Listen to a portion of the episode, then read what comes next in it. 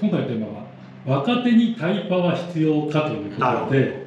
えー、特に20代はタイパっていうね時間効率を上げる立ち回りの仕方を常に考えてるっていうのがこう Z 世代の、えー、タイパって言葉って僕あんま聞いたことなかったんです。よありました？そうね最近聞いてちょっとびっくりしてですよね。ことですよね。二人ね二宮さんも派遣から10年で役員までなって松本さんもコンサルをやりながら芸人って二足のわらじなんで、はい、完全にタイパを意識してないとできない技だと思うのでタイパについてねすごい眼蓄のある二人にいろいろ聞いていきたいと思います。よろしくお願いします。お願いします。お二人は若い頃時間を圧縮することを気にしていましたか、うん、いい質問ですね。どうですか？いや圧縮する今タイパって聞いてパートしないぐらいですからあんまり気にしてないというのが正直なところでむしろ爆速みたいな、うん、ね。なんかそこをやるみたいなそれぐらいしかなかったですけど。二宮さんの本見てるともうなんか結構好きなことをやってたって感じだからなんかあんまり時間をって感じじゃないですよね。多分もう好きでやっちゃうって感じがしますけど、まあそうですよね。でも徒競走みたいに他の人より速くするっていうのはあったかもしれない、ああなるほどね、うん、爆速っていうのは、えーと、別にこれなんかお金にならないとか労力かけちゃってもいいって思そういうのを考えないでやっちゃうともうすごいもう単純ですよね。わ若くてあんまり考えてないんだけれど、うん、その興味があって邁進するっていうのと同じ感じっすよ、うん、なんか好奇心のままにみたいな感じはすごくしますよね。ご本の中でその最初だから派遣で入った時にコールセンターに回されて、うん、そうすると電話を1日何本、えーと、要は処理するのかみたいなのがやっぱり隣の子たちとこうなんかやっぱりどうしてもなるから絶対トップになってやるみたいな感じでなんか取りまくってたって言ってそれありますよ。それなんかその徒競走ですね完全に。まあまあまあそうですよ大体だから25本平均に1日電話出るとかっていうのは僕100本でしたからね、まあ、そういう意味では4倍、うん、100本って物理的に可能なんですか？可能可能 どうやってやったんですか？電話しながらこうやって取りながら話しながら「じゃあ分かりました。ちょっと今からつなぎますね」とかって言いながらオンラインでリモートでやりながら別の電話を取りながらまあ聖徳太子状態。もう絶対いですそれでもね初め大変だかなと思ったんだけどやっぱりなんかそういうなんていうんですかねノリっていうんですか、うん、いや結構楽しくてっていうかここか、うん、興奮するじゃないですけれど、うん、そういうので結構支えられた感じですよね。楽しいっていう感じがしますもんね今お話そうそうそうそう。楽しい楽しいっていうのは多分あのなんかこう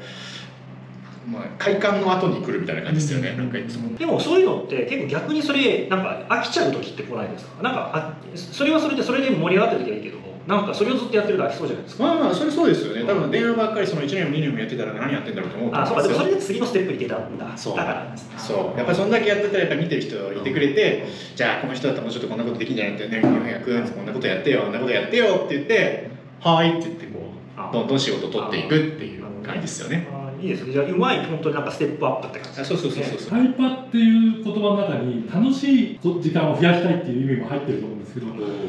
楽しくお仕事してるんだとタイパがいいかもしれないですね。いいねそうそうですよね。あんまりその、うん、なんていうか考えを持たなくてもそれが成り立ってる状態ですよね。松本さんはこうタイパっていうものをどういうふうに意識してえ僕あの若いうちでしょ？若いうちにタイパなんてあるわけねえじゃんって思います でだってそもそもまずそれって要求されるクオリティのものを、うん、えっと、出せ出せないじゃないですか若い時って。で出せなきゃそれ時間かかるかなんだろうかしょうがないからそこまでどうにかするしかないからいやそんな時間とかないですよね。で、うん、だからいやもうそんな無限に仕事してましたよで効率性とか対価とかで多分言えるようになるのって一通り仕事ちゃんと回せるようになって合格点ちゃんと取れるようになってからの話ですよね。そうそうそう。ある一定量仕事突っ込んでやって量によって質が埋めるようになった時に初めて、はいはいさあそうですはいはい。とかまあクオリティをまあこれ100点まで取りに行かなくていいや70点でコントロールしとこうとかまあそういうことができるようになりますって話それまではなんか何にも基礎素養がないのにタイパーって言っててじゃあアウトプット何ですかみたいな話になっちゃう松本さんのやり方をこうタイパー的に言うと、はい、若い頃こうがっつりお仕事して、はい、その時間が短ければ短いほどタイパーは良くなっていくわけじゃないですか、はいはい、身につける、うんっていうことですよね、はい、でもそれはその時そういうふうにしたいと思ってたっていうよりは、うん、とにかくもうその要求さ要求水準をクリアすることで必死で、うん、その時間がかかってるかがどれくらい長かった短かったか正直考えてなかったです。ででそのそこをクリアできるようになって初めてなんか、うん、あもうちょっと短くできるかもって思い出したそんな感じですよね、よくわかる。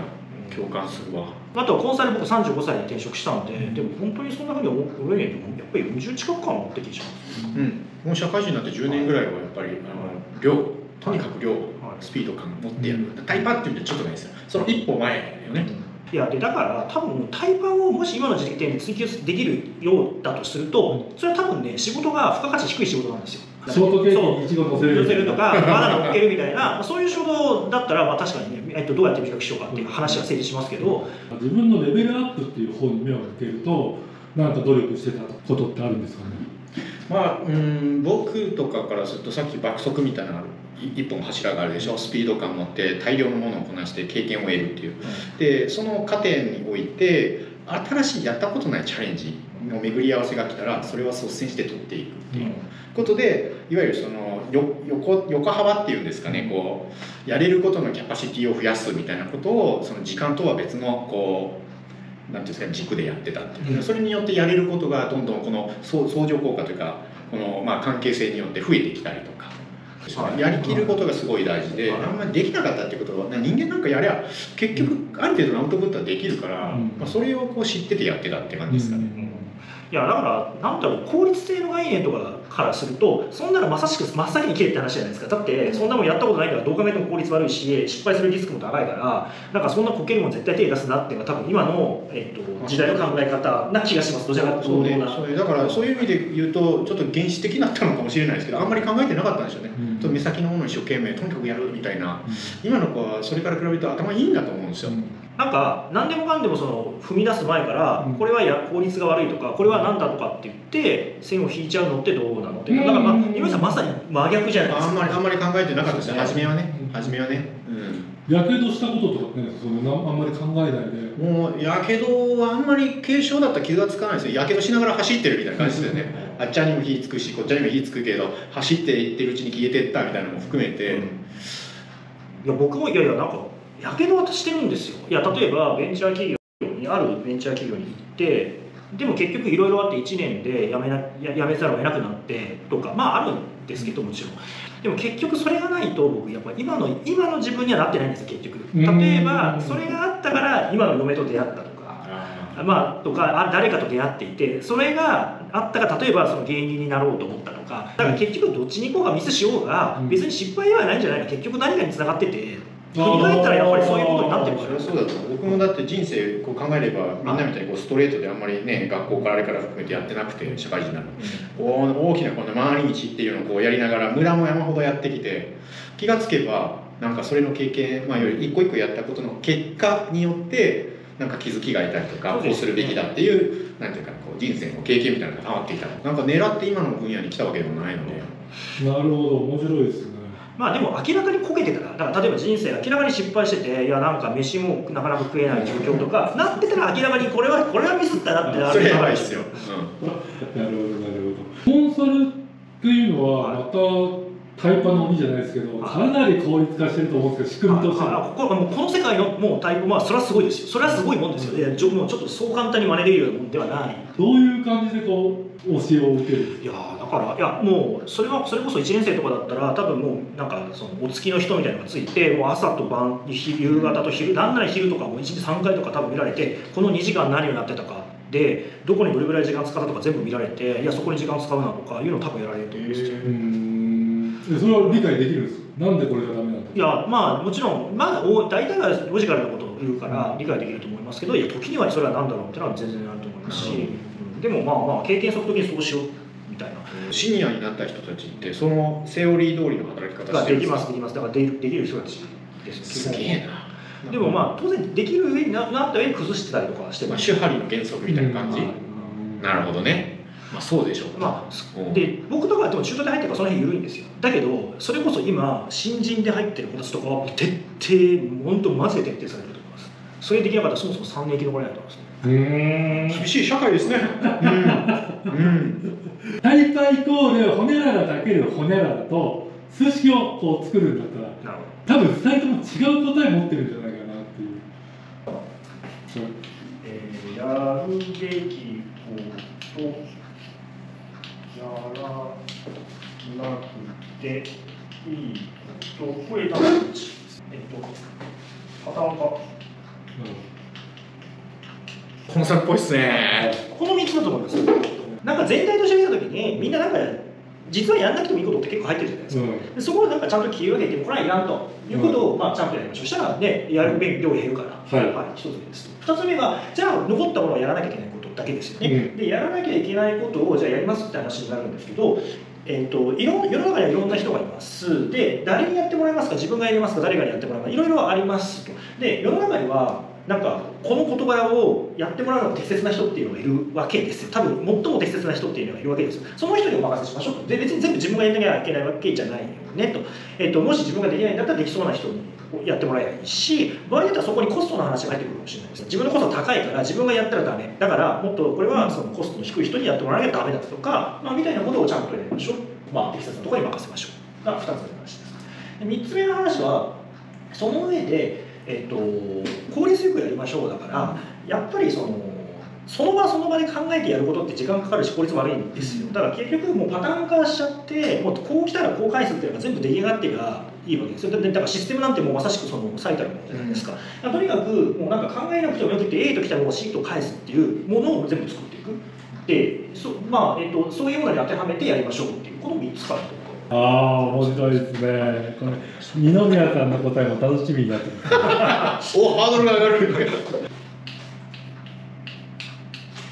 タイパニアリーイコール、うん。機会オポチュニティかける、えー将来的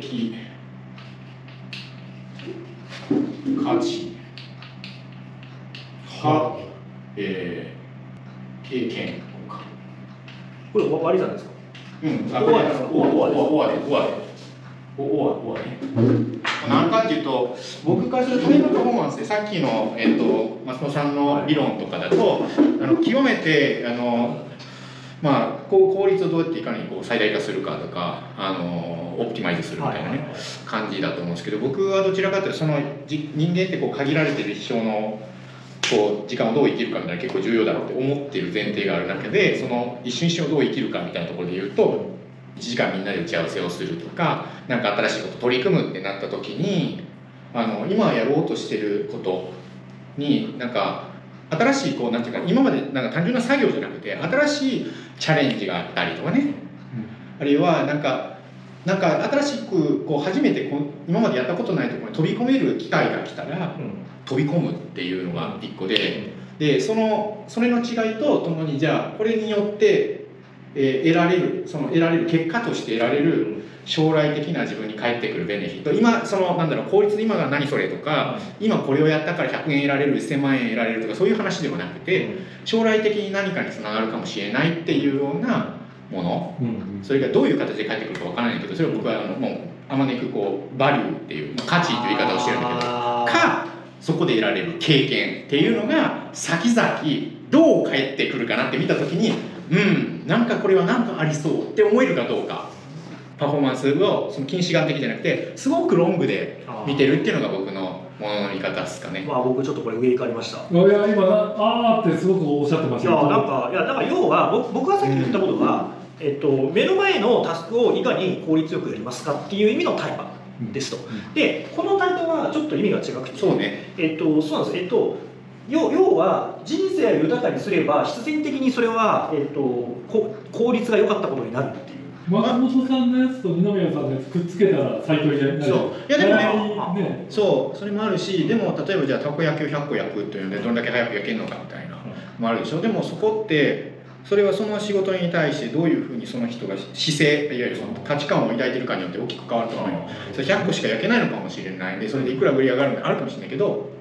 それにプライドを持って自信を持ってたらそれはすごい価値になるからその最適化って言ってもその本人の価値観によってそれに対する幸福度って変わると思うんですよ。これも一緒だと思うんだけど、アメリカ行ってたこ焼き屋をフランチャイズするんだって思ってたら全然価値が そうそう全然違う。全然違う、うん。